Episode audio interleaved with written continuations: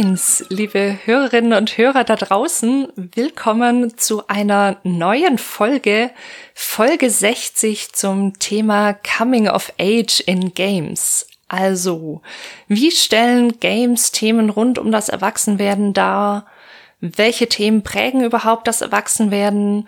Das ist natürlich auch ein psychologisches Thema und damit eins für unseren Podcast. Da hat die Entwicklungspsychologie was dazu zu sagen, da hat die Psychotherapie was dazu zu sagen. Heute haben wir zwei psychotherapeutische Perspektiven auf das Thema in Form von mir, Jessica, und von Jolina. Hallo Jolina. Hallo. Aber wir haben uns auch Unterstützung geholt, nämlich in Form eines Gastes. Unser Gast heute heißt Wendy Zelling und promoviert zu dem Thema. Ganz herzliches Willkommen an dich, liebe Wendy. Hi, freut mich sehr, dass ich dabei sein kann. Wir freuen uns, dass du als Expertin heute dabei bist und dass wir ein entspanntes Gespräch zu diesem Thema haben werden. Wir haben viele spannende Punkte vorbereitet. Und bevor wir da aber reinstarten, muss ich doch jetzt noch einen Satz loswerden, denn heute ist eine besondere Aufnahme. Nicht nur, weil wir bei Folge 60 angekommen sind, sondern weil wir die erste Women-Only-Folge bei Behind the Screens in den Kasten kriegen. Das ist ein erfreuliches Highlight. Es hat 60 Folgen gedauert, aber heute ist es soweit. Und ich freue mich sehr über diese Runde. Keine Sorge, unsere männlichen Kollegen Ben und Nikolas, die gibt's auch noch. Die sind auf vielen Ebenen beschäftigt. Deswegen haben wir heute das Ruder übernommen und fahren mit dem Boot jetzt also los in die Folge rein in Coming of Age. Und mich interessiert, Jolina, den Ball würde ich dir gerne erstmal zuspielen. Welche Erfahrungen du mit dem Thema hast. Klar, wir alle sind irgendwie erwachsen geworden, also diese Erfahrung teilen wir in bestimmtem Maße. Aber hast du dich außerhalb dessen schon mal mit dem Thema beschäftigt, in Bezug auf Games, außerhalb von Games, überhaupt? Ja, ich finde, das ist auf jeden Fall ein super spannendes Thema und ich habe es nie so richtig irgendwie bewusst unter den Titel getan, aber ich habe irgendwie zum Beispiel in der Therapie, habe ich irgendwie gemerkt, dass Patienten äh, oder Klienten, mit denen ich arbeite, die genau in dieser Altersspanne sind, so ein kleines bisschen jünger als ich oder so, so ungefähr in meinem Alter. Das macht mir, das macht mir am meisten Spaß. Das reizt mich total, weil ich dieses, also es ist natürlich was, was ich gerade durchgemacht habe oder vielleicht sogar noch durchmache. Vielleicht stecke ich da auch noch so ein bisschen drin. Ähm, dieses Reinkommen in diese, diese Arbeitswelt und so. Ich habe ja viel auch in der Beratung ähm, für ein Unternehmen gearbeitet, wo es halt eben auch viel ging, irgendwie um so Arbeitsprozesse und, und wie finde ich mich irgendwie zurecht und was stresst mich da eigentlich? Und da ist das natürlich auch total das Thema, ne? dieses Einfinden von, hey, ich habe jetzt in der Uni studiert und jetzt komme ich hier in einen Arbeitskontext und merke, oh, irgendwie, irgendwie ist das nicht so, wie ich es erwartet habe und irgendwie habe ich das Gefühl, ich bin irgendwie nicht gut genug oder ich ähm, schaffe das irgendwie alles nicht. Ähm, aber es gibt natürlich noch, noch, also abgesehen jetzt davon, von meiner Arbeit, habe ich natürlich auch das noch irgendwie in anderen Kontexten so mitbekommen. Also es gibt ja auch Filme, wird es ja extrem häufig, es gibt ja ein ganzes Filmgenre, Coming of Age quasi so. Äh, ich glaube, Lady Bird kennen die meisten irgendwie, ja so ein bisschen in diese Richtung geht. Äh, aber ja eben auch Games tatsächlich. Nämlich ja, also wir hatten Life is Strange, äh, haben wir schon oft thematisiert. Life is Strange ist ein wunderbares Spiel, kann man so viel, so viel zu thematisieren. Ähm, ich habe aber in letzter Zeit auch ähm, Cozy, das Cozy Game Lake gespielt. Da geht es auch so ein bisschen in die Richtung ähm, mit, mit äh, Arbeit und seinen Platz in der Welt finden, sage ich jetzt mal. Ähm, aber auch Unpacking. Das hat ja, hat ja quasi einmal so fast, fast die ganze Lebensspanne, gut, die ganze nicht, aber zumindest bis zur Adoleszenz und, und dem, dem Coming of Age sozusagen ähm, mit drin und ähm, ja, thematisiert es auch. Also es ist äh, ein sehr spannendes Thema, vor allem für diejenigen, die gerade rundherum um dieses Thema leben.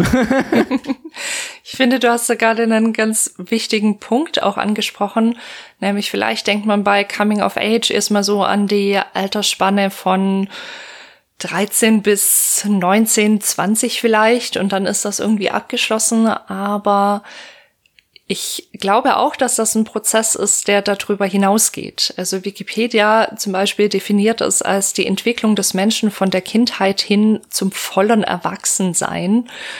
Und es ist natürlich die große Frage, wann ist man voll erwachsen? Aber diese Themen, die du gerade angesprochen hast, einen Platz finden, ja, in, in der Arbeitswelt, in, in Beziehungen, in Freundschaften, in allen möglichen Kontexten, in denen wir uns irgendwie so befinden können. Das ist kein Prozess, bei dem wir sagen können, so, jetzt sind wir 20, jetzt ist es fertig. Das ist was, was vielleicht ja auch gesellschaftlich mitbedingt ist, dass diese Spanne von dem, wie wir uns finden und wann wir vielleicht so das Gefühl haben, wir haben uns gefunden, wenn es das überhaupt noch so gibt, wie es das früher gab, dass diese Spanne weiter wird. Ja, wir hatten vor 50, 60 Jahren, da hat man die Schule gemacht, dann hat man eine Ausbildung gemacht oder vielleicht studiert und meistens war dann eben auch die gesellschaftliche Erwartung, dass man eben in dem Beruf bleibt, bis man in die Rente geht. Und heute haben wir ja viel mehr die Herausforderung auch durch die ganzen Möglichkeiten, die wir haben, immer wieder damit konfrontiert zu sein, wer bin ich eigentlich, wer will ich sein, was ist eigentlich meine Identität, was prägt mich, ist es überhaupt noch der Beruf ist es der noch in dem Maß wie früher? Sind es meine Beziehungen? Wie ist eigentlich meine Persönlichkeit?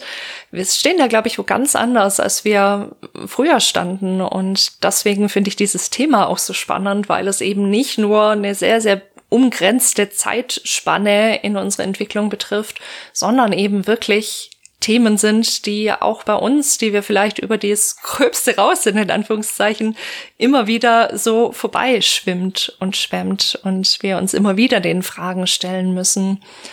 Vielleicht noch kurzen Satz. Mir ging es ganz ähnlich, Jolina, wie dir, dass mir das in Games eine ganze Zeit lang gar nicht so richtig als, als Begriff gekommen ist. Ich bin auf Coming of Age als diesen Begriff interessanterweise auch erst wirklich über Games wie Life is Strange als das Paradebeispiel, das wir heute sicher noch oft auspacken werden, gestoßen und wurde mir auch erst so bewusst, hey, das ist eigentlich ein großes Thema und eins, das uns eben auf so vielen Ebenen beschäftigt. Auch in meinem therapeutischen Hintergrund habe ich das so erlebt. Ich habe viel mit Jugendlichen, jungen Erwachsenen gearbeitet, in berufsvorbereitenden Bildungsmaßnahmen, also wo wirklich das Thema, was will ich eigentlich für einen Beruf machen, was kann ich, was liegt mir, was interessiert mich, wo diese Sachen ganz, ganz oben lagen.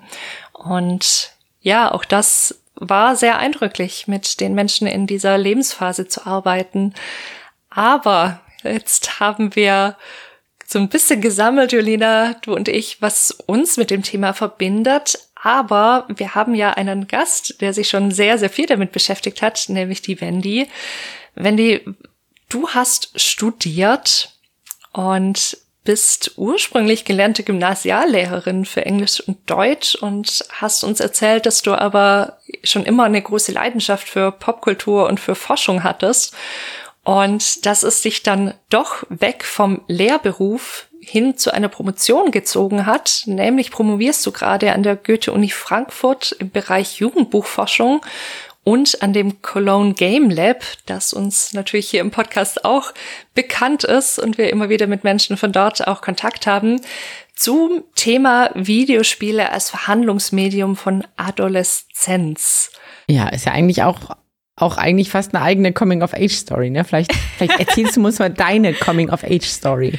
Oh je, äh, meine Coming-of-Age-Story, ja, ist vegan alles mit meiner Adoleszenz. Nein, also nee, meine Coming-of-Age-Story, zumindest im akademischen Bereich, ist tatsächlich, dass ich einfach für mich rausgefunden habe, dass das Unterrichten mir total viel Spaß macht, ähm, aber gleichzeitig auch ein bisschen lag es auch daran, dass ich selber in diesem Zeit, in, die, in dieser Zeitspanne, in der ich war, für mich bemerkt habe, ich bin auch ziemlich nah an den Schülerinnen und Schülern noch dran. Also es war tatsächlich auch so meine eigene Adoleszenz, die ich immer noch hatte. Und ähm, dann mich eigentlich immer noch zu diesen Prozessen fast schon dazugezählt habe. Und ähm, dann am Ende habe ich mir gesagt, ja gut, ich habe jetzt auch so im Praxissemester bemerkt, eigentlich möchte ich fast schon lieber in der Forschung bleiben und es geht mir alles auch in der Schule ein bisschen zu nah, aber das Unterrichten möchte ich auf jeden Fall beibehalten, vor allen Dingen auch, weil mir die Forschung unfassbar viel Spaß gemacht hat. Aber trotzdem, ich glaube, das ist so der typische Spruch, irgendwas mit Menschen wäre ja ganz nett. Das war so bei mir auch sehr ausschlaggebend. Also nicht irgendwas mit Medien, sondern irgendwas mit Menschen oder vielleicht irgendwas mit Medien und Menschen? Ja, das ist natürlich super. Das wäre der 1A-Platz für mich dann. ja. Aber gleichzeitig eben auch ähm, die Liebe zur Popkultur, die mich natürlich dann auch mit der Adoleszenz sehr nahe gebracht hat. Wie schon gesagt, Adoleszenz ist ein Thema, das zieht sich durch alle Bereiche. Nicht nur jetzt Filme, sondern natürlich auch die Literatur und auch die Musik. Also ich liebe Musik, was man vielleicht auch ein bisschen so in meinem Staatsexamensthema sehen kann. Ich habe tatsächlich ein bisschen auch mit äh, der Musik im Augenwinkel prom nicht promoviert. Das ist natürlich schon viel zu weit. Ich habe damit mein Staatsexamen gemacht.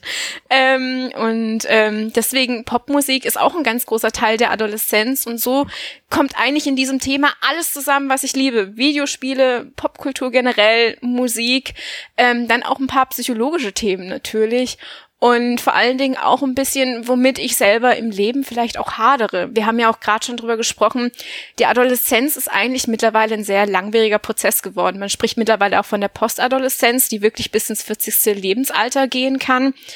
Und ich glaube, gerade auch die Generation jetzt, zu der ich mich dazu zähle und die danach, haben aufgrund eben dieser Bastelidentität, ich glaube, so hat es Ganzel genannt, einfach so riesen viele Möglichkeiten, aus denen sie sich ähm, ihre Identität basteln können, wie schon der Begriff es sagt. Aber das ist auch unfassbar paralysierend und manchmal weiß man auch gar nicht, beschreite ich gerade den richtigen Weg.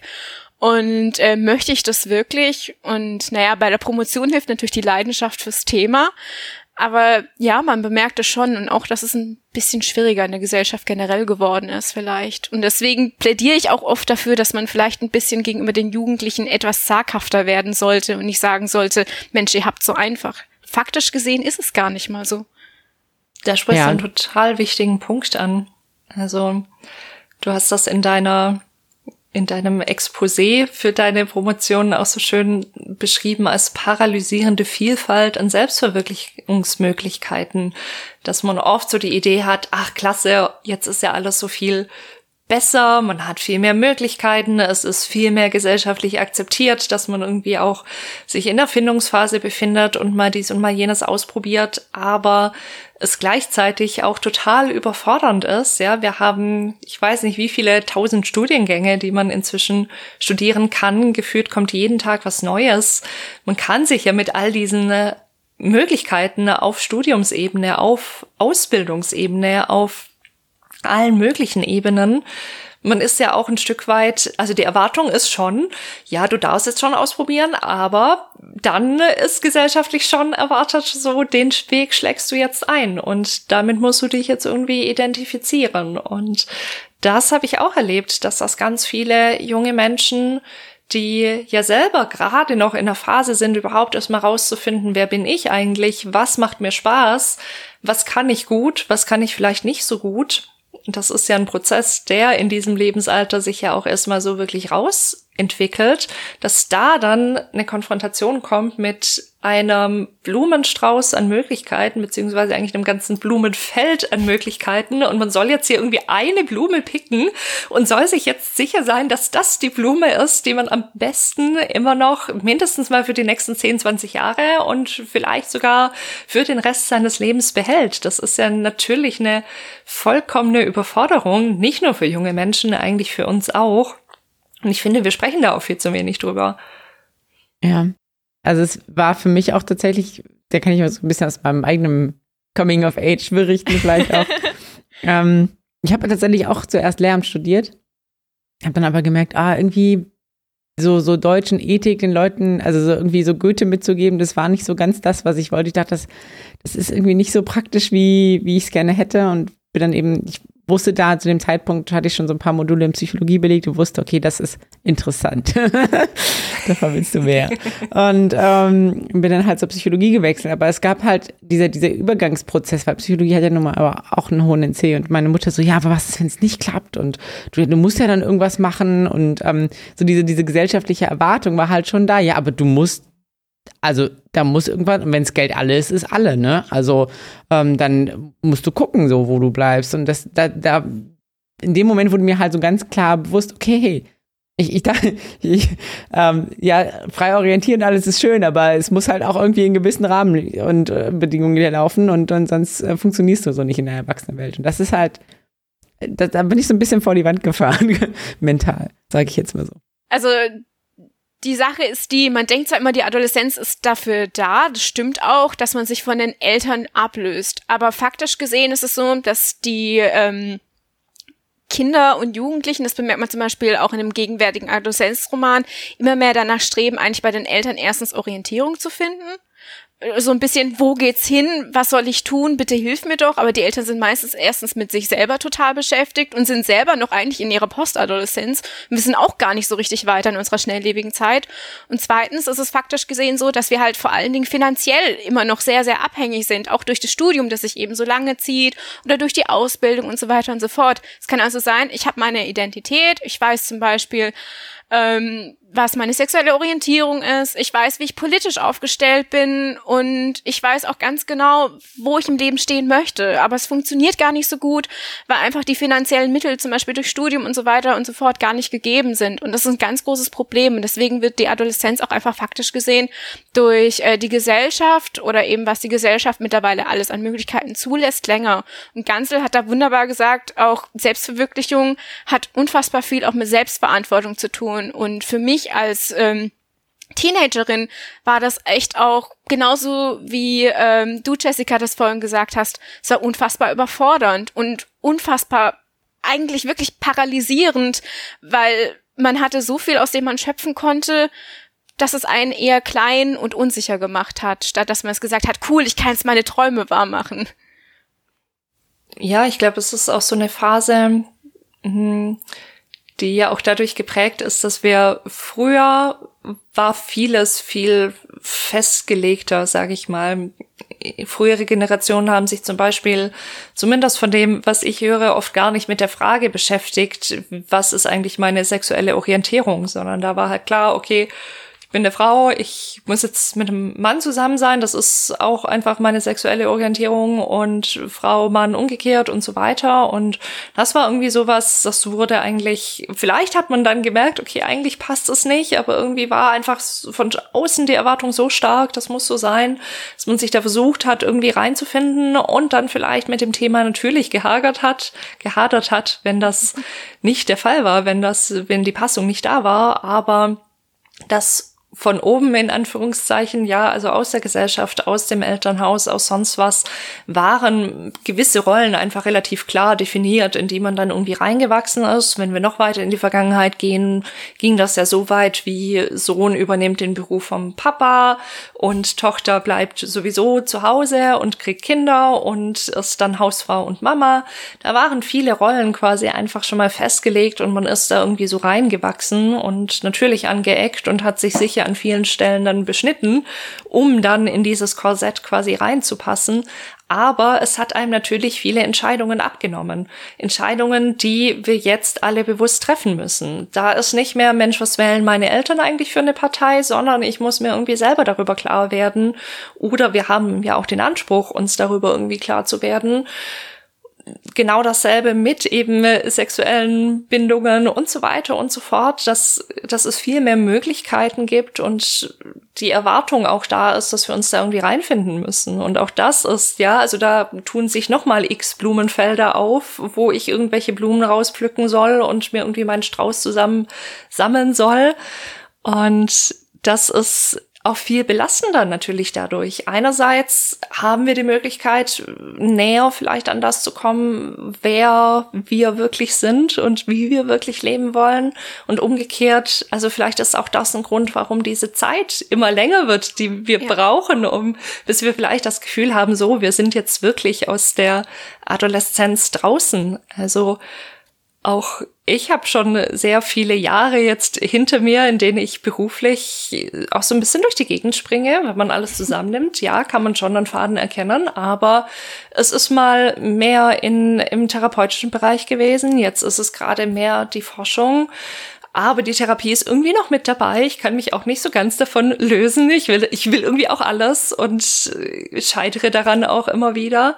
Und es bietet Möglichkeiten und es sorgt aber auch dafür, dass man vielleicht noch viel länger in diesem Prozess ist. Wer bin ich eigentlich? Auf welcher Ebene und wo will ich eigentlich hin? Also das ist auch so, so ein bisschen das, wo, wo ich gerne gerade nochmal drauf eingehen würde. Es ist ja wir haben jetzt über Orientierung gesprochen, so, ne? und Orientierung ist ja irgendwie auch ein Grundbedürfnis, ähm, was uns sehr, sehr wichtig ist. Und wir sehen es auch in gesellschaftlichen Prozessen, auch durch, durch Social Media. Das ist ja dieses Paradoxon. So, wir haben eigentlich so viele Möglichkeiten, uns zu orientieren. So, ne, es gibt, du kannst alles googeln. Wir, wir haben jetzt hier schon von Wikipedia haben wir schon eine Definition ähm, äh, drin gehabt von Coming of Age. Du kannst, grundsätzlich liegt dir das Wissen der Welt zu Füßen. Aber Gleichzeitig weiß man nie so richtig, kann man den irgendwie auch vertrauen? Äh, ist das irgendwie die eine Seite oder die andere Seite? Jetzt, man muss alles irgendwie kritisch hinterfragen, ähm, auch was, was News, Fake News und so weiter angeht. Und das ist im Prinzip ja auch so eine doppelte Botschaft, ne? wie man in der Psychologie oft manchmal auch sagt, so, so, ja, Du hast die Orientierungsmöglichkeiten, aber gleichzeitig müsstest du die auch hinterfragen. Und genauso ist es auch so beim, beim Coming of Age. Ja, du hast die Wahlmöglichkeiten, aber ist das auch, ist das auch wirklich das Richtige oder, oder funktioniert das überhaupt oder auch nicht? Oder ähm, ne, da gibt's ganz viele so, so doppelte Botschaften, die irgendwie damit verknüpft sind. Und das ist ähm, sehr schwierig und herausfordernd, weil ich habe in meinem Hinterkopf, als wir gerade so drüber gesprochen haben, so über dieses ähm, diese Möglichkeiten zu, zu wählen, dass das ja auch irgendwie paralysierend ist, hatte ich so, so einen, so einen 60-jährigen Herbert im Hinterkopf, oh, ui, ui, ui, jetzt weinen, weinen die alle rum, dass sie so viele Auswahlmöglichkeiten haben. Zu meiner Zeit, da war klar, ich werde noch Handwerker. So, so ein bisschen, so ein bisschen karikiert. Ne? So, aber ja.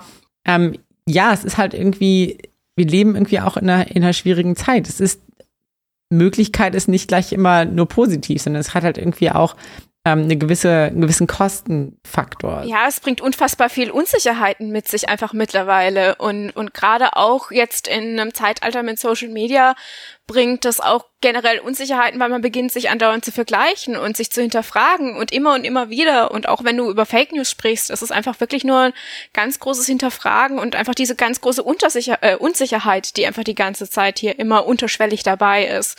Aber was man halt auch wirklich gleichzeitig jetzt, auch wenn wir über Social Media sprechen und generell diese ganzen neuen Medien und so weiter und so fort und diese neue Art und Weise, wie man sich jetzt mittlerweile verbinden kann, auch weltweit, muss man ganz klar sagen, Adoleszenz ist einfach, ich nenne es jetzt mal ein Symptom der Modernisierung. Das hatte man einfach vor vielen Jahren noch nicht. Also ich spreche bei vielen Jahren so ums 18. Jahrhundert, wo sich dann langsam diese ganzen gesellschaftlichen Konstruktionen aufgebrochen haben und die Jugendlichen durften überhaupt Jugendliche sein, auch wenn Aristoteles schon so eine Ahnung davon hatte, was ist Jugend, wie hat es auszusehen, also so ein Konzept, ist es wirklich erst im 18. Jahrhundert dann entstanden, dass man gesagt hat, in den oberen natürlich Gesellschaftsbereichen, okay, ihr könnt euch jetzt einigermaßen verwirklichen durch Schule und so weiter und so fort. Da haben wir eben auch dieses Dilettantentum ein bisschen hier und da ausprobieren und gucken, was kann ich machen. Natürlich bei den Männern wieder stärker mit den Wanderjahren und sonstiges, bei den Frauen die Flatterminuten, wie sie genannt wurden, auch zum Teil. Und ähm, ja, jetzt hat sich die Adoleszenz in unserer modernen oder sogar schon postmodernen Gesellschaft einfach für alle geöffnet. Da spricht Erdheim auch bewusst von heißen und kalten Gesellschaften wieder. Die heißen Gesellschaften, die überhaupt die Adoleszenz zulassen, weil die eben nach Modernisierung und nach Veränderung streben und die kalten Gesellschaften, die eigentlich fast schon so unzivilisiert wirken, aber auch von Krieg zum Beispiel gepeinigt sind oder von äh, Diktatur und so weiter und so fort. Und da ist das halt alles, sagen wir mal, gestreamlined, wie man erwachsen wird. Und ähm, daran kann man schon erkennen, ja, die Adoleszenz ist einfach auch etwas, das mit der Modernisierung gekommen ist, aber auch gleichzeitig, es gibt einen ganz großen Unterschied zwischen dem, was Erwachsene denken, wie die Adoleszenz auszusehen hat, und die real erlebte Qualität der Adoleszenz. Also zum Beispiel als Erwachsener sieht man zurück auf die Jugend, denkt sich, ach, hatte ich's gut, es war so schön und ach, und die Popmusik und ich konnte dazu tanzen und ich hatte so viel Freiheiten. Aber wenn ich heute auf die Straße gehen würde und würde eine Jugendliche fragen und sie würde ernsthaft antworten, würde die wahrscheinlich sagen, ey, ich fühle mich mega unsicher. Ich weiß gar nicht, was ich machen soll. Und vor allen Dingen jetzt mit dem Krieg und so weiter und so fort. Ich weiß gar nicht, wie meine Zukunft aussehen soll. Hat es überhaupt alles noch einen Sinn? Also daher müssen wir auch nochmal ganz klar diese real weltliche Qualität der Adoleszenz von dem, was wir denken, was Adoleszenz zu bedeuten hat, von diesem Konzept unterscheiden. Mhm. Wenn wir jetzt mit unserem Bötchen mal an diesen ganzen Blumenfeldern, aus denen wir jetzt irgendwelche Blumen picken sollten, weiterfahren Und mit dem im Hinterkopf, was du gerade gesagt hast über all diese Unsicherheiten, also das Realweltliche, was eben auch nicht so schön ist, wie wir das vielleicht manchmal idealisieren, wenn wir in die eigene Vergangenheit schauen oder auch nicht idealisieren, je nachdem. Aber hm, wird das denn in Games auch aufgegriffen? Also das ist eine rhetorische Frage. Ich glaube, uns allen ist klar, dass Games das jetzt mehr und mehr tun. Also bewegen wir uns von dem Streamline-Prozess weg? Waren wir überhaupt mal an so einem Punkt in Games, dass Adoleszenz so als Streamline-Erfahrung gezeigt wurde? Und wo stehen wir denn jetzt gerade? Kann man ähm, das überhaupt so fragen? Das ist eine sehr spannende Frage und ich glaube, die muss man in ganz viele kleine Einzelteile oder Häppchen zerstückeln, ne? ganz schlimm gesagt. Ich glaube, es kommt tatsächlich erstens aufs Spieldesign an, was auch sehr stark von der Rechenleistung abhängt oder eben von den gesamten Möglichkeiten, aber eben auch vom Publikum. Also was erwartet das Publikum, wie ein Videospiel auszusehen hat? Denken wir zum Beispiel an ganz ganz, ganz, ganz, ganz Anfang. Ähm, da gab's Pong oder was auch immer und irgendwann Legend of Zelda und da haben sich eben diese ich glaube, sie heißen ähm, Enacted Narratives, sehr ausgebreitet. Also diese typische campische Heldenreise. Ich beginne meistens als gut aussehender jugendlicher Herr, habe mein Schwert in der Hand und reise dann los, um mich in der Gesellschaft, die mich wahrscheinlich auch ein bisschen als Außenseiter ansieht, zu beweisen. Und am Ende kriege ich die Prinzessin und habe mich würdig erwiesen. Die Gesellschaft nimmt mich in den Arm und sagt, Mensch, du bist so ein toller Hecht. Das ist eigentlich so ziemlich das, was wir anfangs hatten. Gibt es auch. Ich möchte jetzt nicht sagen, dass ähm, sich in den letzten Jahren jetzt alles komplett revolutionär gewandelt hat, sondern ähm, es gibt einfach viel mehr Möglichkeiten. Also wir sprechen vielleicht auch später noch mal ein bisschen drüber, dass die Videospiele bzw. die Games generell sich gerade auch in einer Art Coming-of-Age-Prozess ihrer ähm, Medienevolution befinden. Also man reflektiert ein bisschen, was möchte das Medium überhaupt sein und was kann es denn überhaupt bieten? Aber ja, es hat sich einfach in den letzten Jahren unfassbar viel getan und vor allen Dingen wird auch viel mehr jetzt auch den Spielenden überlassen, ähm, zum Beispiel den Charakter auszuschmücken, auch vor allen Dingen auch mit eigentlichen, mit, mit eigenen Persönlichkeit-Traits. Zum Beispiel, wie reagiert der Protagonist oder die Protagonistin auf Fragen? Da gibt es ein wunderbares Element. Also ich liebe es persönlich, gerade in Rollenspielen oder eben auch in so Spielen wie Life is Strange, die sich, glaube ich, eher dem Adventure, Action-Adventure zugewandt fühlen, wo man auch ein bisschen diskutiert, ist das jetzt ein Visual Novel und so weiter und so fort. Ähm, der Decision Turn. Und dieser Decision Turn überlässt den Spielenden eben die Entscheidung, wie man zum Beispiel in einer ganz normalen Unterhaltung reagiert, aber auch gerade bei moralischen Fragen, die ja super wichtig in der Adoleszenz sind. Und ähm, ja, ich glaube, Jetzt habe ich schon ein bisschen arg weit ausgeholt. Aber ja, man sieht auf jeden Fall super viele Veränderungen und ähm, das Videospiel ist, glaube ich, auch immer mehr dazu in der Lage, auch rein aufgrund der Rechenleistung, die immer mehr ähm, die immer größer wird, in der Lage, auch diese Unsicherheiten der Adoleszenz oder diese Entscheidungsprozesse überhaupt zu simulieren. Du sprichst da ja was sehr Interessantes an, finde ich. Also wir haben einmal die Spielebene, also wir haben eine Geschichte, die uns erzählt wird, der wir folgen, die das Thema aufgreifen kann. Also wir spielen einen Jugendlichen, eine Jugendliche, die Fragen kommen, sind irgendwie damit beschäftigt. Das ist die Story. Vielleicht ist die an so eine Heldenreise angeknüpft, vielleicht auch nicht. Auch das bricht sich in meinem Gefühl auf, aber die Heldenreise ist einfach sowas, was wir auch in der jungianischen Psychotherapie immer wieder uns anschauen, weil wir sie auch schon in Märchen finden und auch in noch früheren Geschichtsstrukturen von Geschichten, die tradiert worden sind, dass wir eben diesen Anfang haben, ja, jemand Unscheinbares, es gibt irgendein Problem, Person zieht aus, rettet quasi die Welt, muss sich in diesem Prozess irgendwie finden und kehrt dann irgendwann zurück. Das ist was, was sich natürlich wunderbar für Games eignet. Wir haben also diese Ebene und jetzt hast du ja gerade noch eine zweite Ebene reingebracht, nämlich die, dass ich dadurch, dass es ein interaktives Medium ist, mir natürlich auch auf dieser Ebene, wo ich die Spielentscheidungen treffen muss, ich damit konfrontiert bin und ich auch in dem Prozess wieder in dem, okay, wie will ich mich eigentlich entscheiden? Was sind meine Werte? Spiele ich das Spiel jetzt so, dass ich meine Werte da reinlegen will oder spiele ich das Spiel so, wie ich glaube, dass der Charakter entscheiden würde? Das ist was, was wir zum Beispiel ja auch aus The Witcher 3 kennen. Geralt ist zwar kein Jugendlicher im engeren Sinne, das ist bei seinem Alter eher schwierig, aber auch da ist ja die Frage, wie entscheide ich mich? Gerald würde vielleicht so handeln, aber das Spiel will vielleicht eher, dass ich in die andere Richtung gehe. Und was will ich eigentlich? Wo bin ich in dem Prozess? Und das finde ich an dem Life is Strange Spiel, beziehungsweise an, an der ganzen Reihe ja auch so schön. Und ich denke, wir werden auf Life is Strange noch an einigen ja, Stellen eingehen.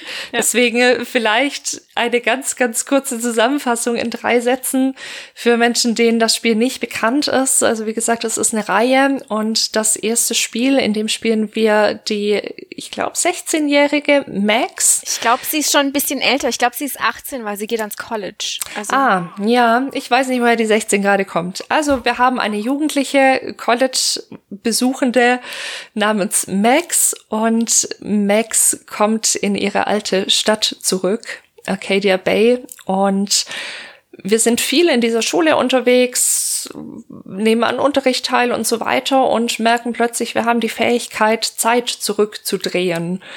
Und zum Beispiel eine Entscheidung, die wir gerade getroffen haben, nochmal zu revidieren, nachdem wir den unmittelbaren Ausgang dessen gesehen haben. Und diese Fähigkeit brauchen wir im Verlauf des Spiels immer wieder, weil wir die alte Freundin von Max wieder treffen und die in Schwierigkeiten ist, die nämlich direkt am Anfang eigentlich erschossen wird. Wir können die Zeit zurückdrehen, können das verhindern und sind quasi über den ganzen Prozess, wo sich die Freundschaft von diesen beiden Mädchen, jungen Frauen neu findet, sie alles Mögliche aushandeln auf allen möglichen Ebenen von Identität, von Schule, von Freundschaft, von Beziehungen und so weiter sind wir immer wieder in diesem Prozess drin und den Ausgang verraten wir jetzt natürlich nicht, aber die Konsequen es gibt Konsequenzen dessen, dass wir diese Zeit immer wieder zurückdrehen. Aber was ich an dem Spiel so interessant finde, ist, dass genau dieses Thema, wir haben eine Vielzahl an Entscheidungsmöglichkeiten. Ja, im großen Rahmen, was sollen wir für einen Beruf machen, was, wer sind wir eigentlich und so weiter, aber auch in dem kleinen Rahmen, wie entscheide ich mich eigentlich in dieser und jener Situation, was Auswirkungen darauf hat, wie sich Beziehungen entwickeln oder oder, dass wir in dem Spiel quasi die Möglichkeit haben, die wir im Real nicht haben, nämlich die Zeit zumindest kurz zurückzudrehen und uns nochmal anders zu entscheiden. Also genau dieses, ich bin konfrontiert, ich muss eine Entscheidung treffen, wird quasi auch auf dieser Spielebene immer wieder aufgewärmt und ich bin immer wieder in diesem Prozess Entscheidungen treffen zu müssen und sie aber revidieren zu können. Also ich darf mich ausprobieren in dem Spielrahmen und bin quasi in einem adoleszenten Prozess, der aber erstmal im Spiel geschützt ist. Und das ist ja auch äh, auf mehrerlei Hinsicht so. Du hattest jetzt schon angesagt, okay, es geht viel auch um moralische Fragen, um interaktionelle Fragen, wie gestalte ich meine Beziehung. Das sehen wir ja auch ähm, mit der Entwicklung oder der, ähm, ich sage mal, äh, tolerant, mit dem toleranten, toleranteren Umgang mit ähm, Geschlechtsdiversität und Sexualitätsdiversität so, ne? Dass, dass man sagt, okay, man kann in den Spielen, also Life is Strange zum Beispiel schon von Anfang an äh, am Anfang eher so ein bisschen angedeutet, aber jetzt im letzten Teil auch, auch sehr offen sagen, okay, ich bin eben nicht äh, hetero, sondern ähm, ich gehe halt irgendwie für, für gleichgeschlechtliche Beziehungen oder dass man auch ähm, bei, bei Körper quasi nicht mehr davon spricht, okay, es gibt irgendwie Mann und Frau, sondern es gibt irgendwie gewisse Körpertypen oder bei Cyberpunk ähm, das sogar losgelöst von den Geschlechtsteilen ähm, da, so darstellt oder, oder wählen kann.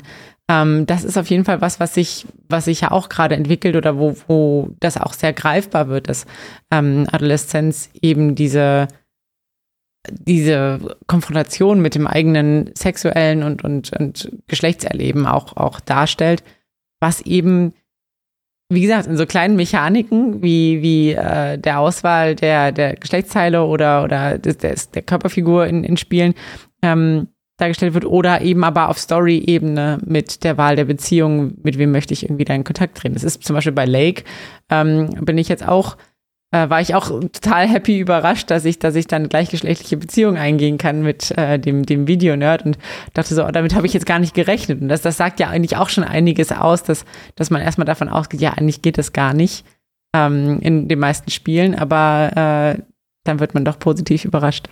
Ja, das Wichtige ist vor allen Dingen auch, dass wir ein bisschen ähm, schauen müssen, handelt es sich hier um Indie-Games und um AAA-Games. Ähm, die Indie-Games sind da schon ziemlich, ziemlich weiter als die AAA-Games. Ich nehme da als Paradebeispiel immer Persona 5. Also Persona ist eins eigentlich meine absoluten Lieblingsspiele, aber wenn man sich so ein bisschen mehr damit beschäftigt, ist das eigentlich erstmal unfassbar altbacken und zweitens ähm, hat es auch überhaupt kein Gespür dafür, mit äh, Gender und Sexualität und alledem umzugehen. Also zum Beispiel ähm, ist in Persona so, dass man eine große Gruppe an Frauen hat, wo man typisch des Harem-Genres von Animes und so weiter und so fort auswählen kann, wen man denn daten möchte. Und es, es ist wohl verwerflicher, laut des Spiels, ähm, sich in einen jungen Mann zu verlieben, als die eigene Lehrerin zu daten. Also ich finde, da läuft auch schon ganz schön was schief. Und es hat sehr viel mit männlichen Fantasien zu tun.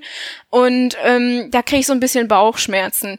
Gleichzeitig ist es aber auch so, wenn ich mir Spiele anschaue, wie jetzt The Quarry zum Beispiel, da bin ich wieder ein bisschen hoffnungsvoller gestimmt. Ähm, das ist ein Horrorspiel, das sehr stark mit den Klischees von dem Coming-of-Age-Slasher-Film arbeitet. Ja, sowas gibt es tatsächlich. Und ähm, da sind zwei Jungs, die sich küssen. Und gerade in dem Genre Horror, wo man auch so ein bisschen davon ausgeht, okay, das ist jetzt wahrscheinlich ein bisschen brutaler, ist vielleicht eher an die männliche Zielgruppe gerichtet, ähm, erwartet man ja eigentlich, wenn es überhaupt irgendwas mit LGBTQI Plus zu tun hat, ähm, aufgrund des Male Gazes eben zwei Frauen, die sich küssen. Aber nein, es sind zwei Jungs und das ist vollkommen okay. Und das hat mich wirklich einfach riesengroß gefreut. Und ich glaube, wir können auch ein bisschen optimistisch gestimmt in die Zukunft schauen. Ich meine, gut, wir haben diese unfassbar blöde Debatte um The Last of Us Part 2 erlebt, was ja wirklich absolut schrecklich war, dass dann die Schauspielerinnen ja sogar Todesdrohungen bekommen haben. Ähm, aber ich habe trotzdem immer noch so einen ganz kleinen Funken Hoffnung in mir, dass sich auch die Community ändern wird, weil die Community hat nämlich auch dann ganz großes Mitspracherecht und ganz große Gewalt, äh, mit Entscheidungsgewalt, gerade auch durch Social Media. Und solange sich die Community nicht auch ein bisschen öffnet und vor allen Dingen auch die ähm, Diversität hier ähm, bisschen mehr Einzug bekommt, sehe ich dann doch wieder ein bisschen schwarz für die Games. Aber ich glaube trotzdem, dass wir auf einem recht guten Weg sind, wenn sich das Game generell als Medium von dieser Konnotation als männlich dominiertes Medium lösen kann. Da schließt sich ja die Frage auch ein Stück weit an und ich glaube, wir hören gerade auch, dass alles mit allem zusammenhängt und es gar nicht so leicht ist, da jetzt einen einzelnen Faden rauszunehmen. Aber ich finde, es geht ja sehr in die Richtung der Frage, ob Games selber auch gerade in einem Coming-of-Age-Prozess in einer bestimmten Art und Weise sind. Also wir haben das Game, das eben nicht losgelöst steht, von dem wir sagen können, okay, hier, das entwickelt sich jetzt irgendwie und das ist einfach so, sondern wir haben die Spielentwickler und Spielentwicklerinnen auf der einen Seite, die natürlich das Medium bestimmen und entwickeln in die eine oder andere Richtung, aber wir haben die gesellschaftlichen Prozesse, die dranhängen, die prägen, welche Themen überhaupt in Spielen aufgegriffen werden, die Spiele aber wiederum auch zurück auf die Gesellschaft wirken. Dass wir Aufschrei haben aus bestimmten Richtungen, wenn in einem The Last of Us Part 2 zwei Frauen ein Verhältnis miteinander eingehen und eine Liebesbeziehung entwickeln. Ja, es wirkt auch hier wieder in beide Richtungen. Wir haben die Community, die mitbestimmt durch diese Prozesse, aber natürlich auch durch das, was sie kaufen. Da sind wir wieder an der Debatte, okay, wir haben einerseits die AAA-Spiele, die oft dahingehend entwickelt werden, quasi den kleinsten gemeinsamen Nenner zu finden, also möglichst wenig Anecken, möglichst wenig politische Debatte ganz oft, um eben möglichst viele Menschen aus möglichst breiten Spektrum abzuholen. Wir haben die kleineren Indie-Titel, die sagen, beziehungsweise die Indie-Studios, die sagen können, wir haben gar nicht den Anspruch, hier für alle was zu machen, sondern wir können in eine Nische gehen und was sehr, sehr eigenes und intimes vielleicht produzieren. Und alles hängt also mit allem ein Stück weit zusammen. Es ist gar nicht so einfach zu fragen, ob Games jetzt als solche Coming-of-Age-Prozess durchlaufen, ist so mein Gefühl, weil eben so viele Strukturen mit verbunden sind und es schlussendlich auch eine gesellschaftliche Frage ist, wo wir als Gesellschaft in einem Coming-of-Age stehen oder auch nicht. Ja, ich denke, das hat auch wieder ganz schön viele Perspektiven, die man da einnehmen kann. Also zum Beispiel hat Schweiger in einem Paidia-Artikel mal von der Pubertät des Videospiels gesprochen oder sowas in die Richtung. Und da ging es eigentlich ganz heruntergebrochen, eigentlich nur um die äh, Medienhistorie, Medienevolution. Also solange sich das Game nicht von seinen Vorgängern wie Literatur, Film und so weiter und so fort lösen kann, nicht seine eigene Identität findet, ist das Game eigentlich immer noch so ziemlich in seiner, ich nenne es jetzt persönlich Adoleszenz, weil Pubertät ist was rein, sagen wir, physisches, nenne ich es mal eher. Ähm, und deswegen ist dieser Identitätsprozess noch gar nicht abgeschlossen. Gleichzeitig beginnt das Game sich als Medium auch immer mehr zu reflektieren. Also die Frage, was ist ein Videospiel überhaupt? Was muss ein Computer ein Videospiel überhaupt ausmachen. Das sieht man zum Beispiel an den Walking Simulators super gut. Da gibt's ja ganz große Debatten ähm, nach dem ontologischen Dasein. Reicht es jetzt für ein Videospiel einfach durch eine Landschaft zu laufen und sich dabei eine Geschichte anzuhören? Da haben wir wieder die Verzahnung auch von dem Narrativ und von dem äh, ludischen.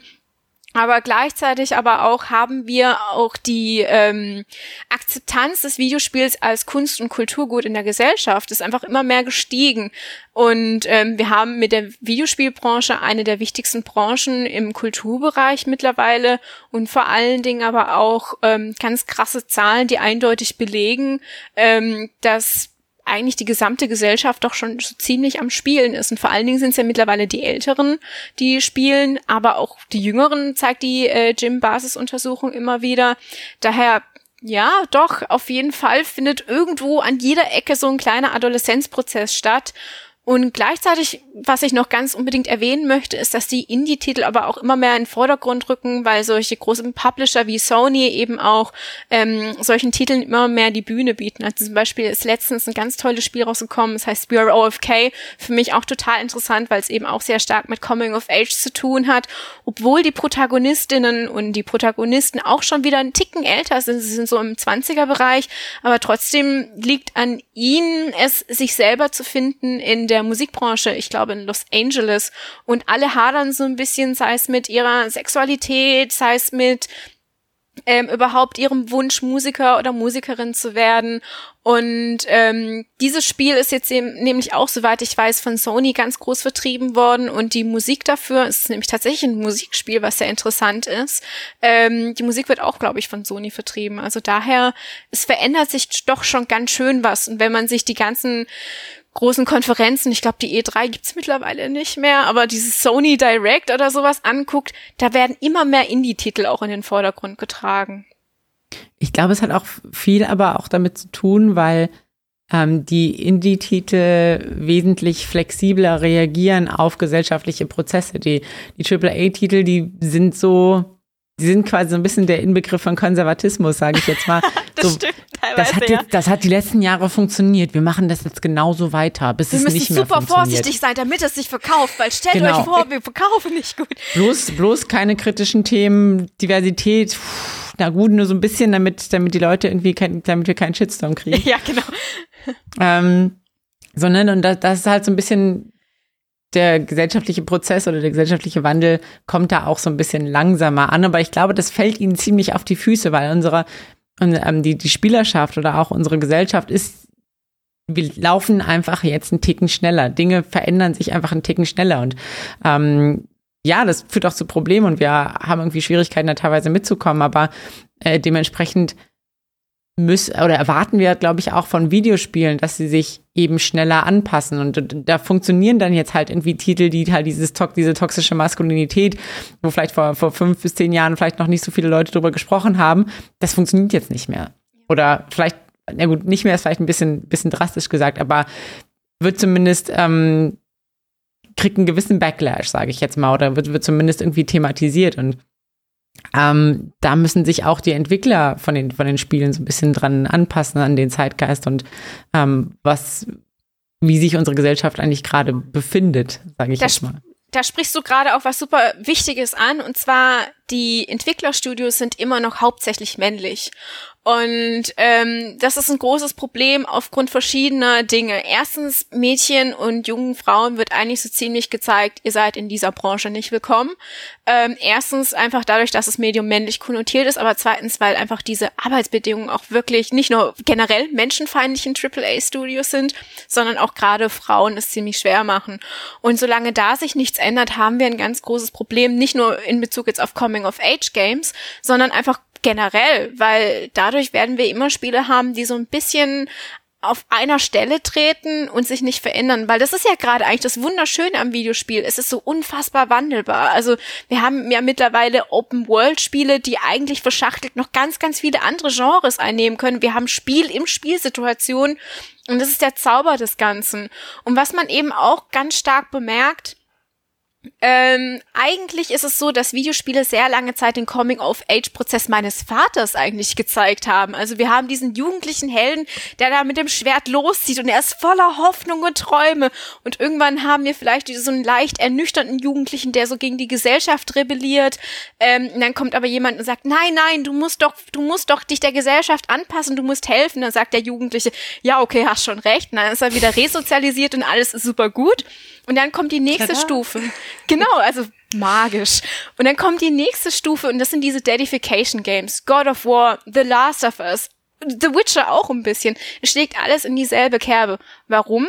Weil die Entwickelnden hauptsächlich für ihre eigene Demografie entwickeln. Es ist wirklich so. Also, das ähm, zum Beispiel, es gibt eine ganz tolle ganz tollen Artikel von Stang ähm, über Deadification beziehungsweise The Deadening wird es auch genannt oder von äh, McDonald. Ähm, sie hat Cory Barlock ähm, bezüglich God of War gefragt, warum er jetzt auf diese Idee kam, dieses Franchise so unfassbar stark zu verändern. Und die Antwort war einfach, ja, ich bin jetzt mittlerweile selber Vater geworden, habe mich ein bisschen reflektiert, habe so ein bisschen nachgedacht, ja, was mache ich denn, was gebe ich denn meinem Sohn weiter als Werte? Und dann war da God of War da mit Kratos und Atreus an der Seite und ähm, Gleichzeitig muss man auch wieder da ein bisschen sagen, wo sind denn die Mütter?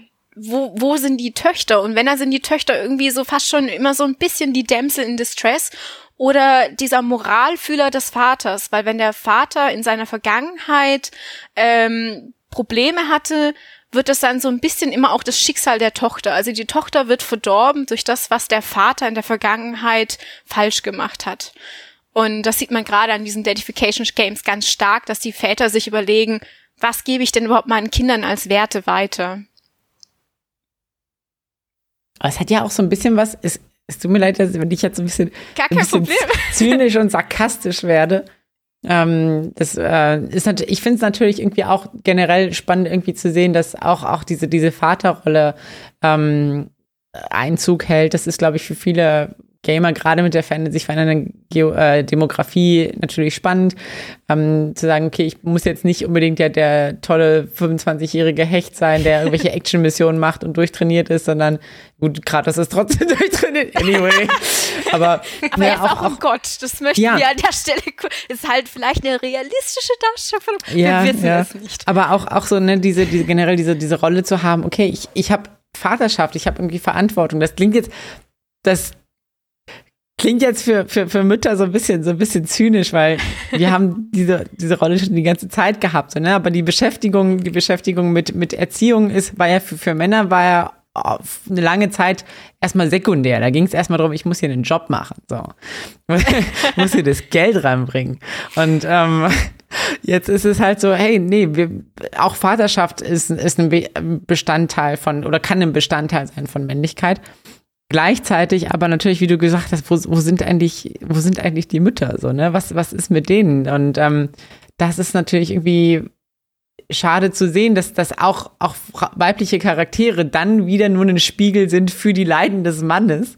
Sage ich jetzt mal, wie du so gesagt hast. So, so, ah, stimmt, meiner Tochter geht's nicht gut. Das muss irgendwas mit mir zu tun haben. mit mir als Mann, weil ich bin die Hauptperson. Hm. Aber so, ne, das ist, da musste echt noch viel passieren, weil ich, ganz ehrlich, mit, also Müttercharaktere sehe ich also Weiß ich gerade nicht. Also das, ich glaube, Fulbright Studios sind gerade, also auch ein Indie-Studio wieder, ähm, ist gerade dran, ich glaube, Open Roads zu veröffentlichen. Das wollten die schon letztes Jahr veröffentlichen. Ich schreibe immer wieder ein neues Datum hinten dran, wenn ich irgendwas schreibe, akademisch, weil es rauskommen soll.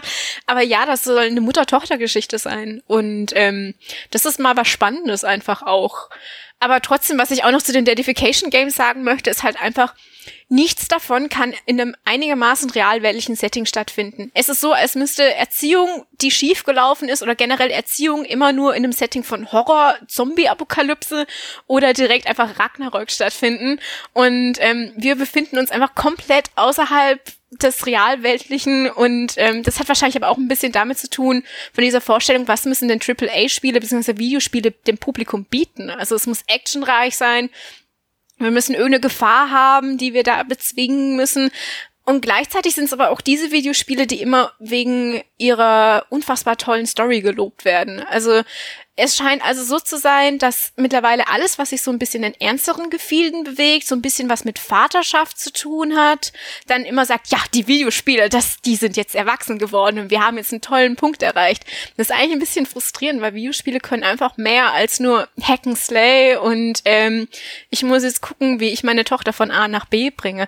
Aber trotzdem ist es einfach auch schön zu sehen, dass ich ähm, in der Gesellschaft, ich glaube, es hat auch Cory Barlock gesagt, das Publikum ist bereit für Geschichten, die mehr als nur Wow machen, sondern dass man sagt, okay, ich denke jetzt wirklich mal ein bisschen nach. Ich denke jetzt auch ein bisschen vielleicht über Erziehung nach und was möchte ich überhaupt meinen Kindern hinterlassen als Werte und Moral. Und das ist eigentlich schon ziemlich cool. Also daher, ich spreche mit, über Dedification immer mit ganz großem Zynismus und bin da immer ganz fies.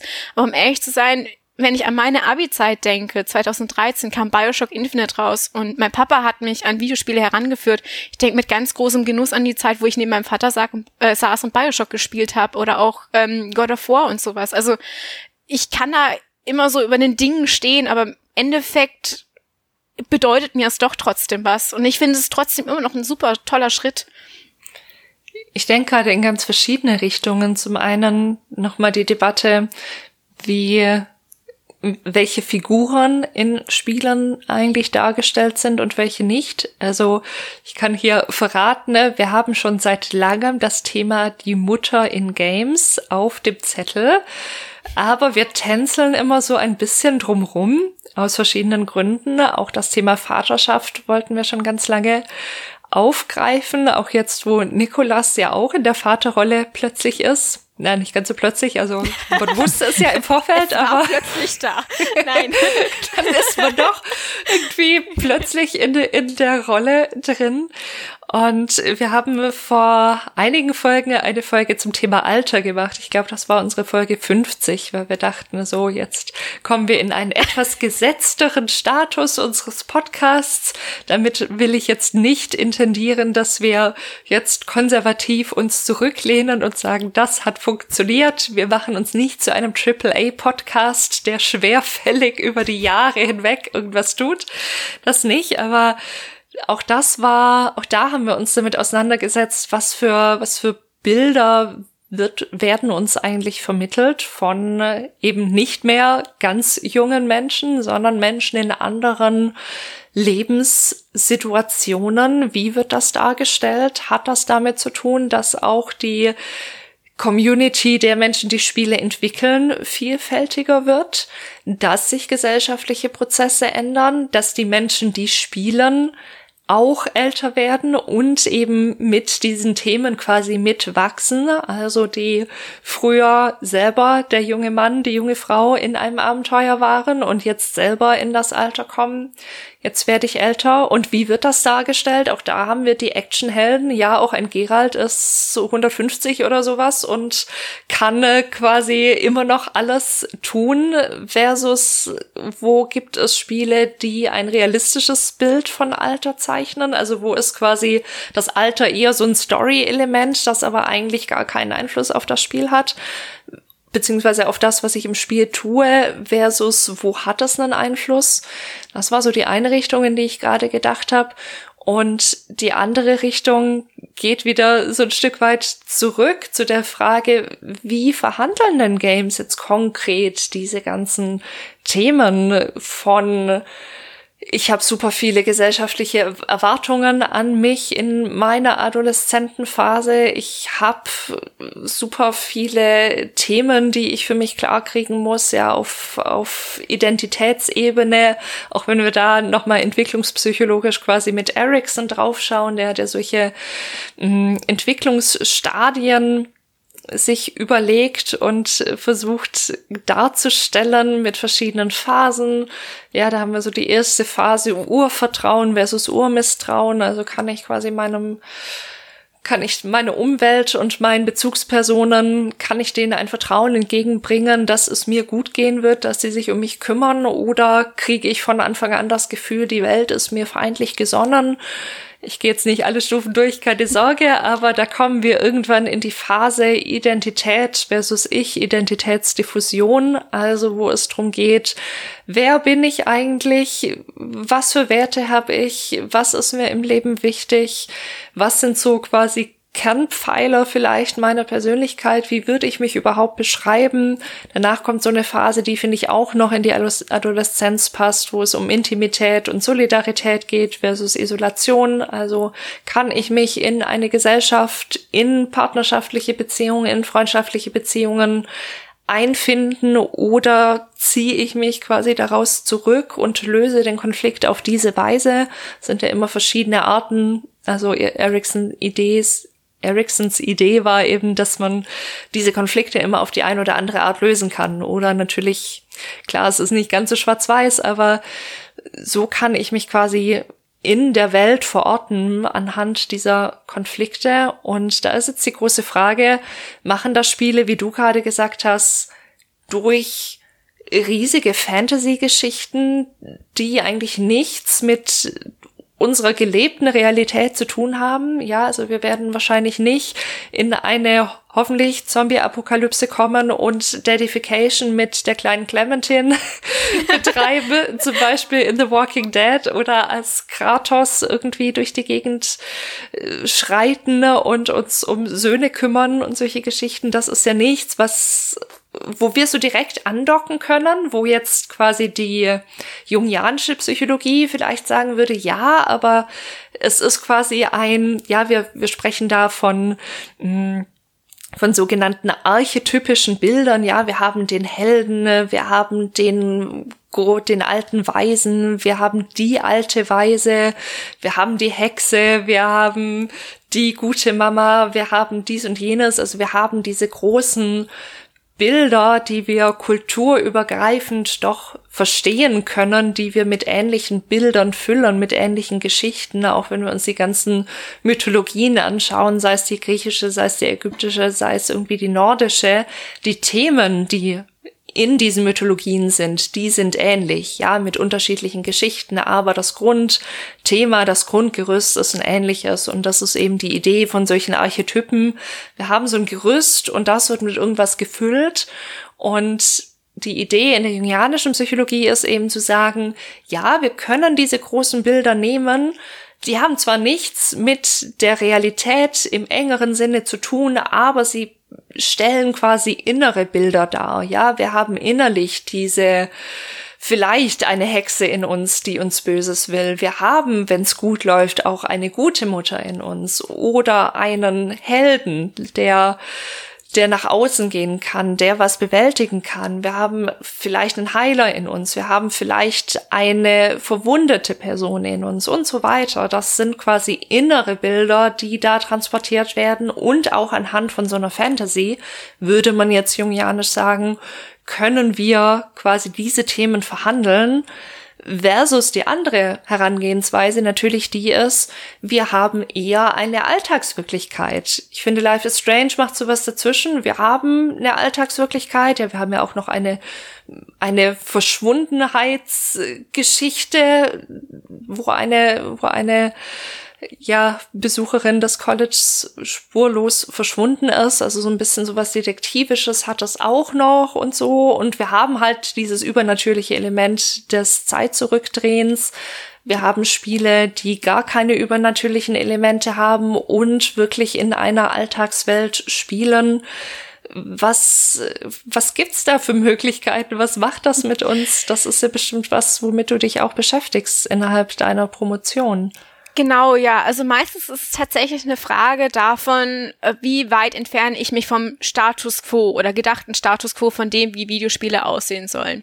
Fangen wir einfach mal ganz vorne wieder an. Wir haben das Bild, ein Videospiel soll mich super gut unterhalten, hat meistens mit einer Heldenreise zu tun, die Enacted Narrative ich hoffe, ich habe hier den Fachbegriff. Ist, also, falls jemand interessiert ist am Game Design, Jenkins hat da was Fantastisches, Fantastisches drüber geschrieben. Ähm, vielleicht habe ich den Begriff falsch verwendet, also daher gerne Kritik an mich. Aber auf jeden Fall, ähm, wir haben dann eben diese klassische Heldenreise, die sich heutzutage immer noch durchzieht, zum Beispiel gerade God of War.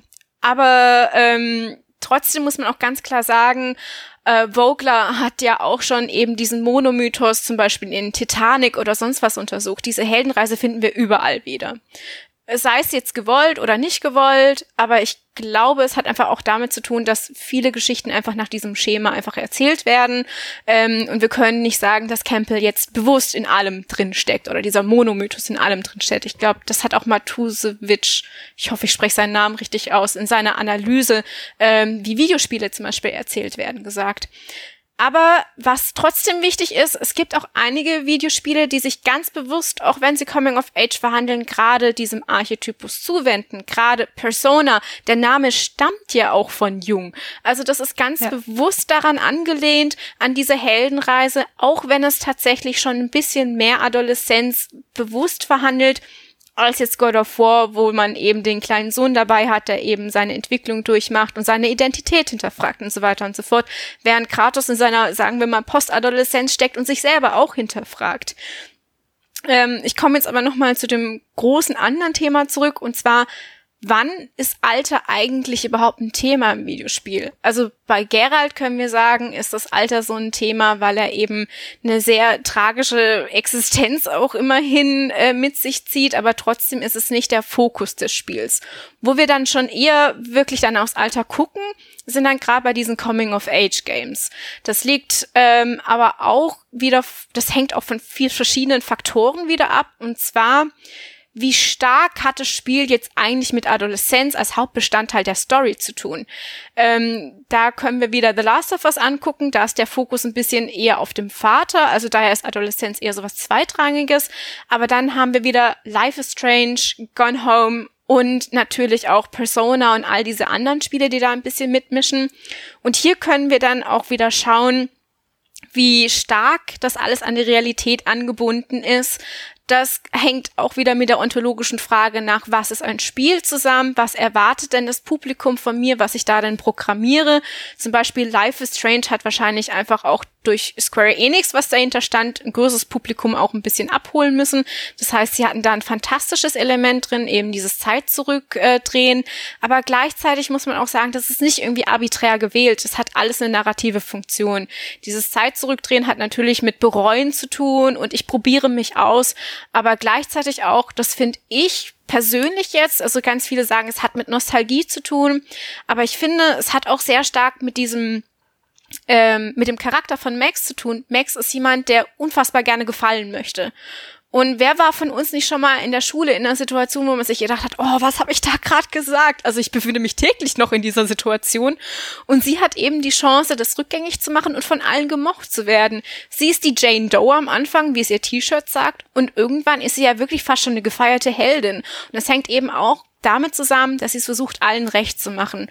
Wann geht diese Fähigkeit weg? Als sie aufhört, es allen recht zu machen oder als sie ihren eigenen Willen wählt. Und ich finde, damit hängt es auch schon noch ein bisschen zusammen.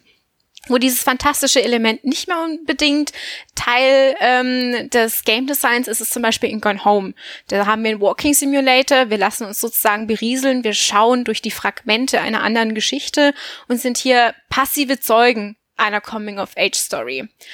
Und hier haben wir so eine ganz große Range, die sich dann aufmacht von wir haben überhaupt nichts Fantastisches bis hin zu alles fantastisch, alles magisch, alles wunderbar, hat aber immer noch ungefähr eine narrative Bedeutung. Ähm, zum Beispiel jetzt in Persona haben wir eine Parallelwelt, in der sich die Protagonisten und Protagonistinnen am ehesten bewegen können. Warum? Die Gesellschaft lässt ihnen gar keinen Freiraum, sich zu entwickeln, lässt ihnen gar keinen Freiraum zu atmen. Und vor allen Dingen ähm, auch, das passt sehr gut zu dem, was du davor gesagt hast mit den verschiedenen Entwicklungsstadien, und da dachte ich direkt bei diesem Vertrauensverlust, Vertrauensbruch auch an diese typischen Coming of Age Games, zumindest im AAA-Bereich. Es hat hier eigentlich immer mit dem Verlust oder mit dem Vertrauensbruch in die Gesellschaft zu tun. Also zum Beispiel am Anfang bemerkt man, ja Mensch, die Gesellschaft fängt mich eigentlich gar nicht auf oder irgendwie stimmt hier was nicht und irgendwie muss ich mich doch jetzt wehren. Und damit kommt dann dieser Konflikt, der das überhaupt, das Spiel überhaupt ins Rollen bringt. Und ähm, es hängt einfach sehr, sehr stark einfach mit dieser Realisation zusammen, hier funktioniert was nicht. Und ich muss jetzt gucken, dass ich eine gewisse, äh, dass ich eine kleine Revolution ins Rollen bringe und mich beweise. Und da kann man auch wieder sehr interessantes Game Design schauen. Zum Beispiel gibt's dann auch die ähm, die Embedded Narratives, da haben wir es eher mit so für uns vorprogrammierten Räumen zu tun, wo wir beginnen zu suchen. Das hat meistens mit Identitätssuche zu tun. Zum Beispiel Life is Strange ist da auch ein sehr schönes Beispiel. Das Game ist sehr entschleunigt. Wir schauen uns um. Wir denken nach. Es ist sehr kontemplativ. Und in Persona bemerkt man, dass es sehr eher auf Wettbewerb aus, also ist es so gestaltet, dass man kämpft. Und da haben wir es eigentlich mit der Einforderung nach Ich möchte ich selbst sein zu tun, auch wenn man zwischendrin wieder Passagen hat, wo man beginnt zu suchen und in die Welt rauszugehen und zu gucken, wie man weiterkommt. Und durch dieses Verweben von Voranschreiten, Kämpfen und Suchen haben wir eigentlich auch so auf der rein Game Design Ebene ein sehr schönes Gefühl dafür, was für eine Geschichte uns hier eigentlich erzählt wird. Dadurch, dass eben die Erzählung so wunderbar eben auch mit dem Spielerischen zusammenhängt. Das war jetzt sehr viel. Ich hoffe, ich ergebe überhaupt noch Sinn. auf, auf jeden Fall. Ich, ich konnte auf jeden Fall total gut anknüpfen, als du von, von Persona gesprochen hast und hast gesagt, ja gut, diese, dieser, dieser Vertrauensbruch ist halt irgendwie auch da. Und das ist ja ähm, sowohl der Vertrauensbruch irgendwie in die gesellschaftlichen Strukturen, aber vielleicht auch der Vertrauensbruch zu dem, was man dachte zu wissen oder zu dem, was man dachte zu, zu können, vielleicht und auch. Das auch, sorry, ja. Ja, genau, und, und, und, ja. und ähm, dass, dass man irgendwie feststellt, oh, ähm, da sind wir ja auch, wenn ich noch so ein bisschen diesen therapeutischen Ball einwerfen kann, ähm, bei Imposter Syndrome. Ne? Das ist ja dieses, dieses, ich, ich glaube, dachte eigentlich, mein Studium bereitet mich vor, aber irgendwie merke ich jetzt gerade, nee, irgendwie, irgendwie haut das alles nicht hin. Irgendwie funktioniert das gerade nicht. Und ich, ich habe das Gefühl, so, oh, ich, ich komme eigentlich gar nicht so richtig zurecht. Und äh, die Leute, oder ich glaube eigentlich, oh, die Leute wissen gar nicht, äh, dass ich gar nichts drauf habe, beziehungsweise dass ich, dass ich das Gefühl habe, ich kann das gar nicht bedienen, was hier von mir verlangt wird. Ja, also ich muss auch ehrlich zugeben, so gestern Abend hat mich eigentlich bloß der Gedanke begleitet bis hierhin, oh nein, im Podcast werden alle rausfinden, dass ich überhaupt nichts kann und jeder wird wissen, dass ich keine Ahnung habe. Also Imposter-Syndrom ist absolut wirklich äh, ein richtig reales Ding, hoffe ich zumindest. Vielleicht kann ich ja auch wirklich nichts. Ja, und, es, und es, ist, es ist halt, glaube ich, echt auch volles Coming-of-Age-Thema oder ja. voll so, ne? Das, das halt auch. Ja, vor allen Dingen aber auch im Persona, wie du es gesagt hast, einfach auch der, der Vertrauensbruch in einen selbst. Also ich hol mal ein bisschen aus. Das Spiel beginnt eigentlich fast schon damit, dass der Protagonist ähm, eingreift, als eine junge Frau sexuell belästigt wird, wird aber vom Gericht schuldig gesprochen, weil er dabei den Angreifer, ähm, ich weiß gar nicht, ob er sogar wirklich bewusst macht, verletzt. Ich glaube, der fällt eigentlich bloß von alleine hin. Ich, ja, ich glaube, er hat ihn geschubst oder so, ja. Genau, oder ihn irgendwie weggedrückt und, und der ist alkoholisiert und fällt dann hin. Ähm, aber was hier auch wichtig ist, hier machen wieder ein neues Thema auf. Und zwar die Entwicklerstudios, die sitzen ja entweder meistens in Amerika oder in Japan. Persona ist unfassbar japanisch. Also es werden ganz, ganz viele japanische Dinge angesprochen, wie Karoshi, dieses zu Tode arbeiten oder auch generell, ähm, es gibt, glaube ich, ein, eine, japanischen, äh, eine japanische Phrase, so ungefähr, der herausstehende Nagel wird eingeschlagen, so dass man in der Gesellschaft eben nicht hervorsteht und dass man eben sich der Konformität anpasst. Und genau das wird alles in Persona behandelt. Vor allen Dingen fängt es auch schon ein bisschen an mit dieser Rechtsprechung, weil ich glaube, es gibt eine Statistik, Statistik, dass zu 98 Prozent aller ähm, Gerichtsverhandlungen tatsächlich dann mit, dem, mit der Schuldzuweisung ausgehen. Und das ist hier in diesem Fall auch wieder passiert, dass der Jugendliche schuldig gesprochen wird und damit ist er der Außenseiter der Gesellschaft, wird die ganze Zeit schikaniert, obwohl er eigentlich faktisch gesehen das Richtige getan hat. Er hat versucht, eine junge Frau zu beschützen. Und gerade dieser Vertrauensbruch zieht sich einfach durch das gesamte Spiel. Das reicht hin vom Lehrer bis hin zum Politiker. Also es zieht sich durch. Auch zwischendrin eine Mutterfigur oder eine große Schwester und so weiter und so fort. Aber vor allen Dingen aber auch ein Vertrauensbruch in sich selbst. Äh, zwischendrin haben wir eine Passage mit einer jungen Frau, die heißt Futaba. Die zweifelt unfassbar an sich und unfassbar auch an ihren eigenen Erinnerungen, weil ihr fast schon Erinnerungen gepflanzt wurden, auch über ihre Mutter. Die Mutter, die sich umgebracht umgebracht hat und es wird ihr eingetrichtert, sie wäre schuld daran. Und ähm, ja, es spricht einfach sehr viele gesellschaftliche Missstände an, die einfach gerade derzeit in Japan zu sehen sind. Aber hier kommen wir auch wieder zum Thema von realweltlicher Qualität der Adoleszenz und der Adoleszenz, wie Erwachsene sie sehen. Weil wenn wir Persona wirklich anfangen zu sezieren, sehen wir einfach, dass da ein erwachsenes männliches Entwicklerstudio dahinter saß und eigentlich ihren eigenen Frust an der Gesellschaft ausgelassen hat. Ähm, ich glaube, es ist ähm, Hashino, der auch selbst gesagt hat, also ein Mitentwickler des Spiels, er hatte nach der ähm, nach dem Tohoku-Erdbeben so einen großen Frust auf die Gesellschaft, dass er das in diesem Spiel verpackt hat und hat davon eine ganz andere Spielidee einfach verworfen und hat dann eben angefangen, ähm, gerade an diesen japanischen Problemen äh, zu arbeiten. Und er hat sogar sich gedacht, Mensch, wenn wir dieses Spiel veröffentlichen, das wird übersee kein Hit. Das wird niemand spielen. Keiner kann mit dem was anfangen.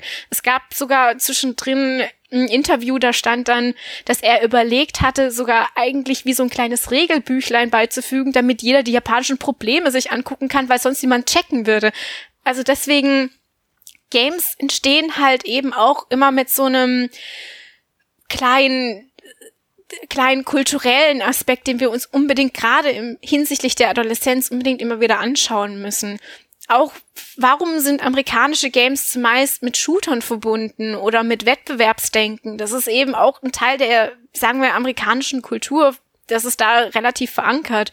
Und dass halt japanische Spiele aussehen wie Animes zum Teil, ist halt auch ein kulturell bedingtes Ding. Und dann gehen wir wieder auf eine äh, Stufe höher. Anime ist ein Teil der Jugendkultur, Games sind ein Teil der Jugendkultur, Popmusik, die unfassbar stark in diesen Coming-of-Age-Games vorhanden ist, ist auch ein Teil der Jugendkultur. Und deswegen sind Games halt auch einfach so, sagen wir mal, wie so ein kleiner kleines Konglomerat von allen Jugendkulturellen, was gut aufeinander kommt. Und, und es ist einfach eine wunderschöne Symbiose am Ende. Tut mir leid, ich bin in Schwärmen geraten. Was soll ich tun? Es ist, es ist wunderbar. Ich finde, finde ganz, ganz toll, dass du ähm, ins Schwärmen geraten bist und dabei auch noch einen tollen irgendwie Punkt äh, so gemacht hast. Denn genauso wie wir, ich, ich, ich erinnere mich noch in der, in der Schule, so da mussten wir immer, wenn wir Autoren oder ähm, irgendwas analysiert haben, Texte analysiert haben, immer im Hinterkopf haben, wann wurde der geboren, in welchen, äh, wie ist der Autor aufgewachsen, was sind seine biografischen Informationen, die damit in das Werk eingeflossen sind. Das haben wir bei Literatur immer alles dabei. Und natürlich haben wir das dabei, weil es dazugehört, weil es das beeinflusst, das Werk. Und genauso ist es aber ja bei Videospielen genauso. Genauso ist, fließt da die Kultur mit rein, fließt da die Prägung der Entwickler mit rein. Und äh, es ist ja keine auch wenn da jetzt mehrere Leute dran arbeiten, es ist ja keine, keine Entwicklung in einem äh, metaphysischen Raum, wo wir von allen weltlichen Dingen äh, losgelöst sind und uns, uns perfekt reflektiert haben. Das würde ja auch dann keinen mehr abholen. Es, es ist ja, ja, es geht ja darum, auch eine Connection zu, aufzubauen. Und ähm, wir können mit Dingen uns verbinden, wo wir auch irgendwie Ähnlichkeiten sehen. Und das sind dann halt manchmal ähm, geprägte Bilder, sage ich jetzt ja. mal, sei es jetzt irgendwie von, von der Gesellschaft oder von, von der Identität her oder der Sexualität her. Deswegen ist ja Repräsentation so wichtig, damit alle teilhaben können an diesem Connection-Prozess mit Videospielen, mit, damit ähm, gesellschaftlich die Gesellschaft eben im Ganzen auch dargestellt wird. Genau, aber trotzdem ist es auch von mir, das ist halt wahrscheinlich jetzt mein pädagogischer Impuls, dadurch, dass ich ja eigentlich gelernte Lehrerin bin, ähm, genau hinsehen trotzdem.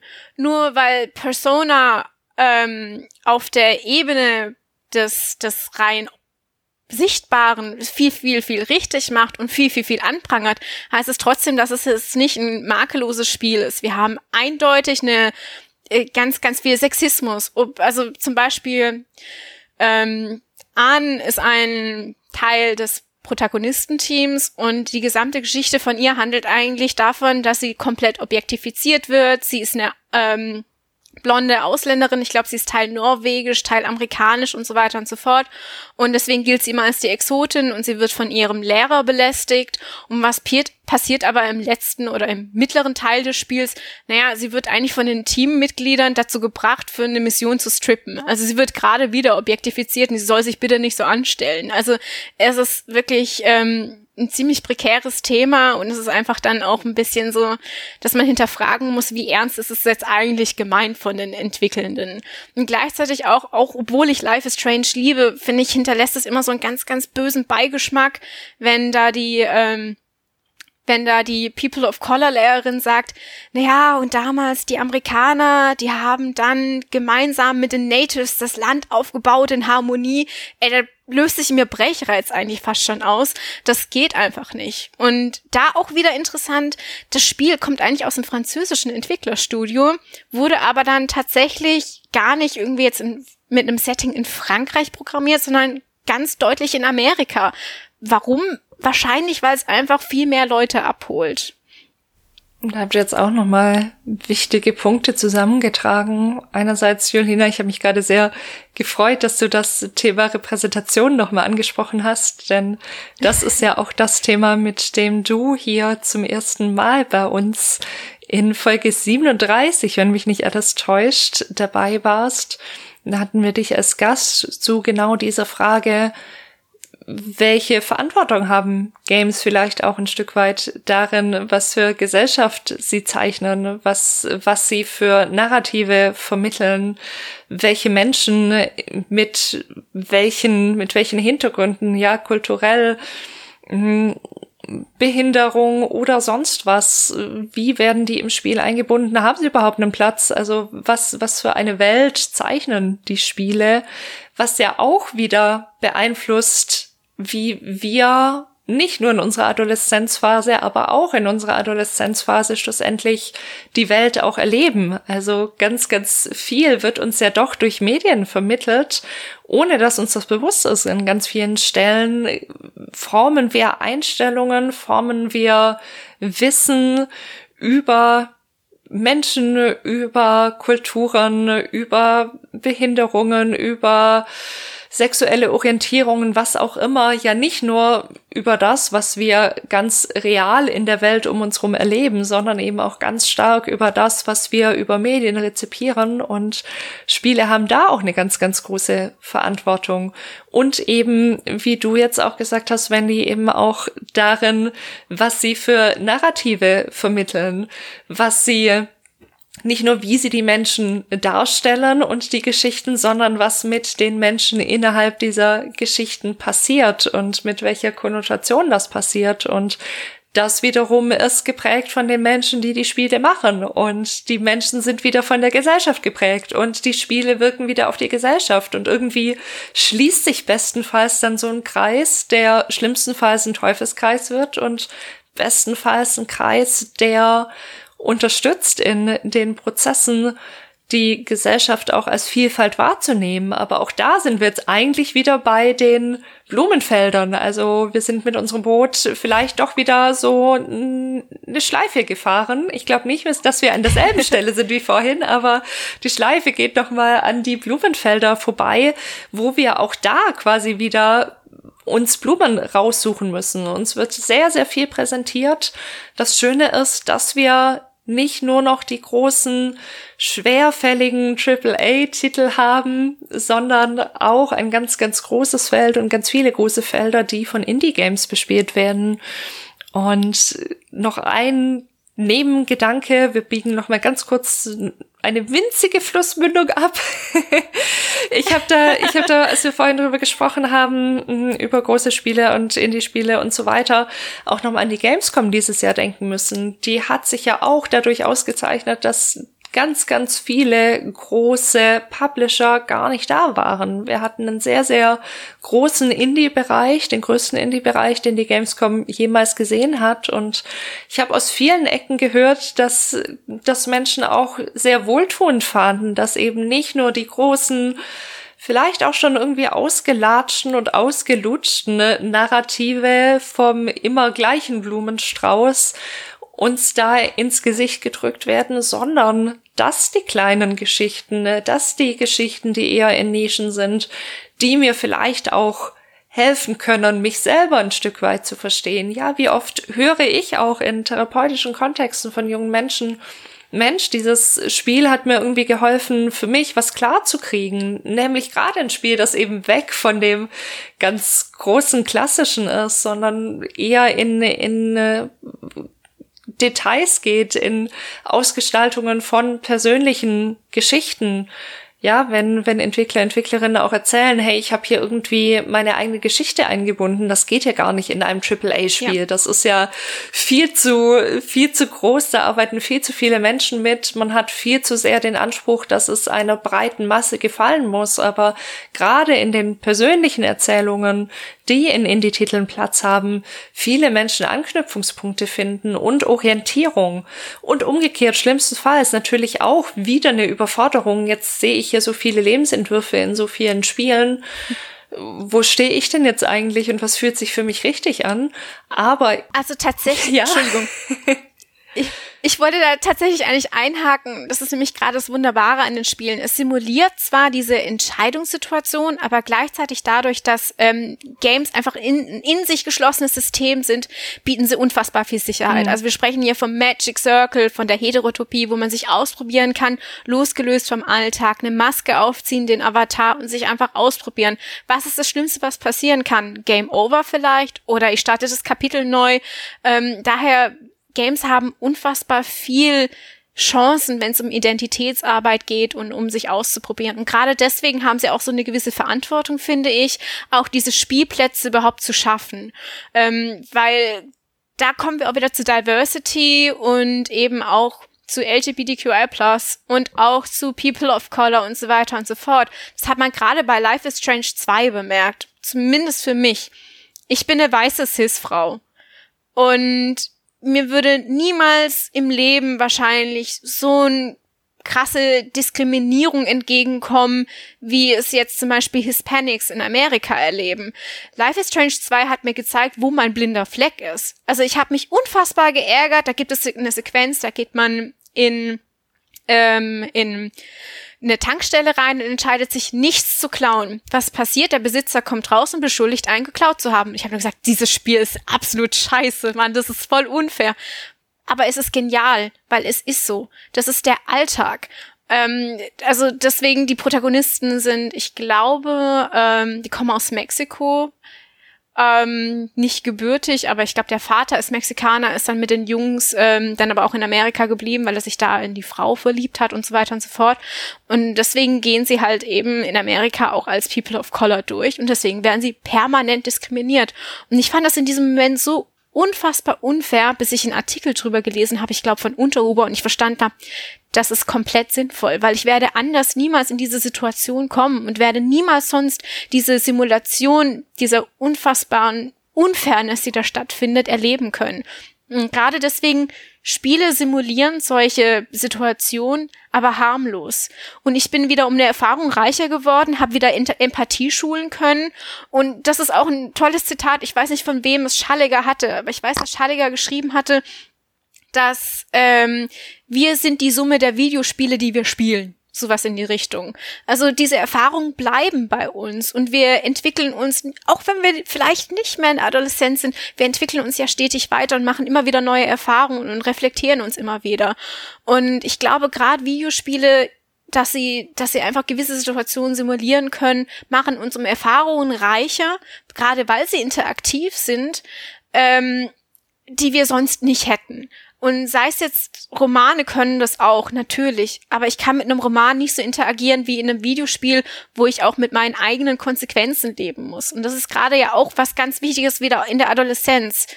Wir müssen mit den Entscheidungen leben, die wir treffen. Seien es gute Entscheidungen, schlechte Entscheidungen. Manchmal weiß man es ja auch gar nicht so genau. Und das ist nämlich auch das, was dieser Decision Turn wieder macht. Dadurch, dass mir die Möglichkeit gegeben wird, zu antworten, ähm, auf eine Problemsituation, ob ich da jetzt zum Beispiel jemanden bestehlen möchte oder ob ich auch nur Hallo oder Hi sagen möchte. Ähm, das gibt mir immer wieder trotzdem das Wissen, am Ende, wenn ich was auswähle, hat es eine Auswirkung auf die Geschichte. Und sei es jetzt, sie ist total klein oder total groß. Ähm, Decision Turn Spielen wird nämlich immer wieder auch vorgeworfen, naja, am Ende hat sie ja bloß wieder zwei Enden, was ist denn überhaupt der Sinn des Ganzen? Darum geht's gar nicht. Es geht bloß um diese Simulation des Moments, dass ich in diesem Moment da sitze und mir wirklich überlegen muss, wie möchte ich agieren? Und gerade das ist eigentlich das Wertvolle, gar nicht mal das Ende. Und ich finde da, also wir, haben ja jetzt gerade quasi schon einmal so einen, so einen großen Kreis sind wir gefahren ähm, mit unserem Boot, wie Jessica das so wunderschön beschrieben hatte. Und wir sind aber, also im Kreisfahren heißt nicht immer, dass das, dass es schlecht ist. Wir haben ja auf dem Weg jetzt in dieser Folge einfach unglaublich viel gesehen, unglaublich viel mitgenommen. Und genauso wie, wie du das sagst, selbst wenn man am Ende trotzdem bei dem gleichen Punkt rauskommt, hat man ja auf dem Weg ganz viele Erfahrungen irgendwie mitgenommen, äh, ganz viele Momente gehabt, in denen man irgendwie reflektieren muss, musste und überlegen musste, okay, wie, wie reagiere ich jetzt? Und ähm, das ist aber auch quasi so ein bisschen das, wo, wo ich Videospieler auch so ein bisschen so in der Verantwortung sehe, sie müssen halt auch die, die Stage setten, sage ich jetzt mal, ja. für, ähm, für solche Momente, dass sie sagen, wo man eben ins Reflektieren kommt. Ähm, aber auch wo, wo Dinge dargestellt werden, äh, mit denen ich vielleicht sonst so nicht in Kontakt gekommen wäre, wo ich irgendwie sagen muss, okay, ähm, weil sie erzählen ja auch so ein bisschen oder sie, sie bieten ja auch Orientierung für Leute, die die spielen. Also du hast ja gerade gesagt, wir sind die Summe der Spiele, die wir gespielt haben, so, ne? Ähm, wenn in Spielen konsequent immer dargestellt werd, wird, dass Männer so und so sein müssen, dann wird das auch so ein bisschen für uns als, als äh, oder wird, wird für Männer vielleicht auch so ein Orientierungspunkt, ne? wie wir in diesem Coming-of-Age-Prozess, in dem wir uns befinden, ähm, kann ja auch irgendwie die Darstellung in Videospielen eine, eine Rolle spielen dafür, wie was wir denken, was, wo wir das Gefühl haben, ah ja, das ist das ist gesellschaftlicher Konsens, weil das wurde ja von der von der Gesellschaft irgendwie produziert dieses Videospiel, also äh, spiegelt das zu einem gewissen Teil äh, gesellschaftlichen Konsens irgendwie wieder. Und ähm, da in die Orientierung zu gehen und zu gucken, okay, hey, ist das muss ich das jetzt so akzeptieren, wie das in den Spielen ist? Oder ähm, gibt es nicht vielleicht auch irgendwie eine andere Herangehensweise? Oder verwerfe ich das vielleicht sogar? ja, deswegen halt auch, selbst wenn man ein Spiel ganz fantastisch findet und ich weiß, es tut sehr weh, trotzdem ein bisschen reflektieren. Also, was bekomme ich denn da gerade serviert? Was konsumiere ich denn gerade? Also ungefähr wie beim Kochen, mal gucken, ist mein Brot schimmelig? Ähm, auch wenn der Käse drauf ist, ist es vielleicht nicht ganz so schlecht, aber ich möchte das Brot trotzdem eigentlich nicht gedankenlos konsumieren. Das war jetzt eine unfassbar schlechte Metapher, aber trotzdem, ähm, einfach, auch wenn Spaß macht und auch wenn man eigentlich so ein gewisses Bild davon hat, wie ein Spiel, also so eine gewisse Literacy hat, wie ein Spiel zu spielen ist und wie es vielleicht man auch, wie es man es vielleicht auch gewöhnt ist, wie es zu sein hat, einfach immer mal ein bisschen drüber nachdenken, auch was unterschwellig da einem serviert wird. Ja, auch über Game Literacy haben wir schon gesprochen in Folge 24 mit Hans-Christian Schmidt auch da knüpfst du quasi gerade nochmal an, nämlich die Frage, was, was müssen wir eigentlich wissen, um spielen zu können und was müssen wir vielleicht auch im Hinterkopf behalten, wenn wir Spiele konsumieren? Wie prägen und beeinflussen sie schlussendlich eben das, wer wir sind, schlussendlich das, was wir denken, was wir fühlen, wie wir handeln in künftigen Situationen. Spiele prägen uns nicht nur in der Adoleszenzphase, sondern auch drüber hinaus und bieten uns dann doch auch immer wieder die Möglichkeit, in so einen geschützten Raum reinzugehen und was auszuprobieren. Aber im besten Fall reflektiere ich das. Was ist das für eine Erfahrung, die ich da mache? Was wird mir vermittelt? passt das zu mir oder passt das vielleicht auch nicht zu mir?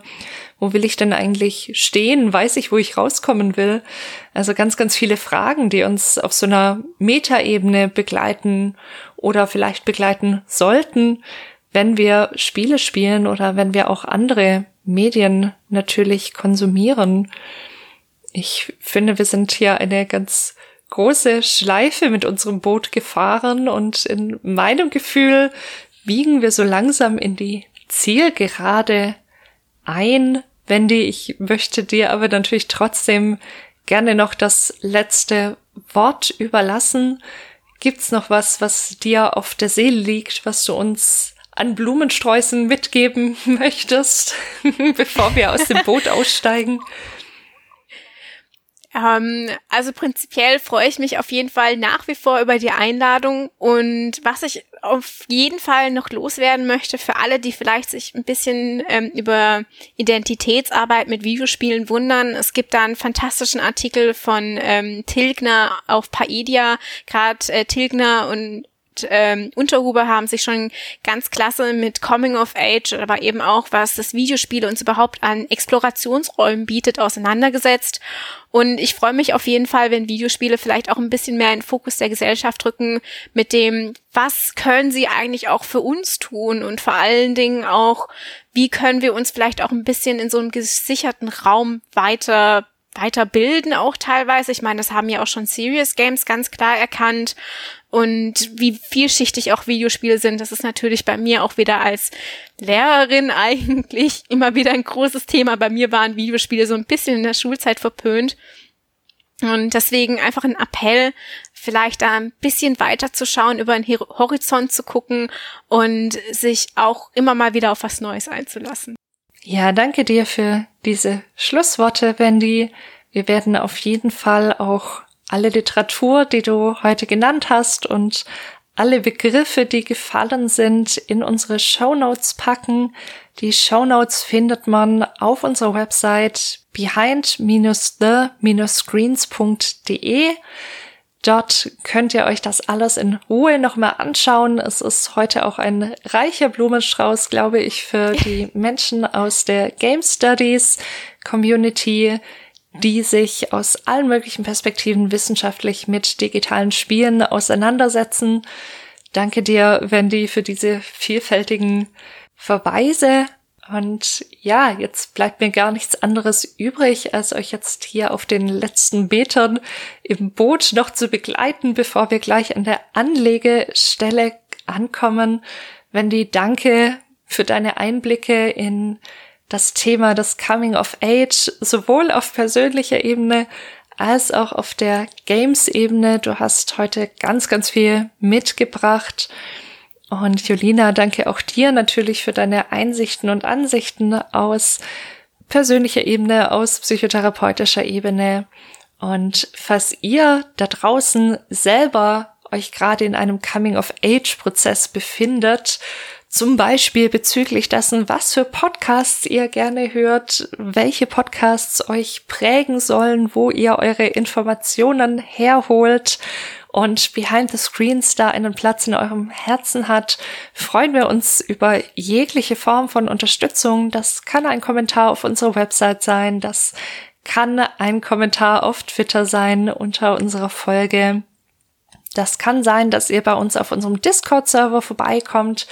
Der ist auch auf unserer Website verlinkt. Da habt ihr direkten Eintrittsmöglichkeit in unsere Discord-Community, auf der viel diskutiert wird, auf der immer wieder Themen aufpoppen, Menschen erzählen, was sie gerade beschäftigt auf Gaming-Ebene, wo sie interessante Literatur gefunden haben oder anderes Interessantes. Wir haben eine wirklich sehr, sehr freundliche und angenehme Community. Gruß auch an euch alle, die ihr euch dieser Community zugehörig fühlt.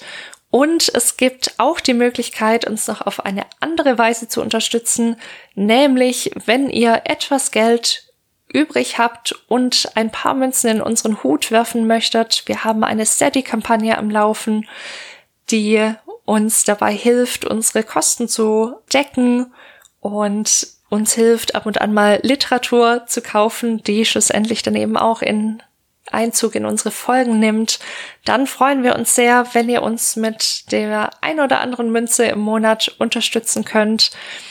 Und ansonsten, wenn ihr das nicht könnt oder wollt, wir freuen uns auch so über jeden Like, über jedes Anhören unserer Folgen. Das hilft uns einfach sehr, sichtbar zu werden auf den verschiedenen Plattformen. Und wir freuen uns drauf, euch bald unsere nächste Folge präsentieren zu können. Bis dahin, macht's gut, fühlt euch gut begleitet in euren Coming-of-Age-Prozessen. Bis zum nächsten Mal. Ciao. Tschüss. Tschüss.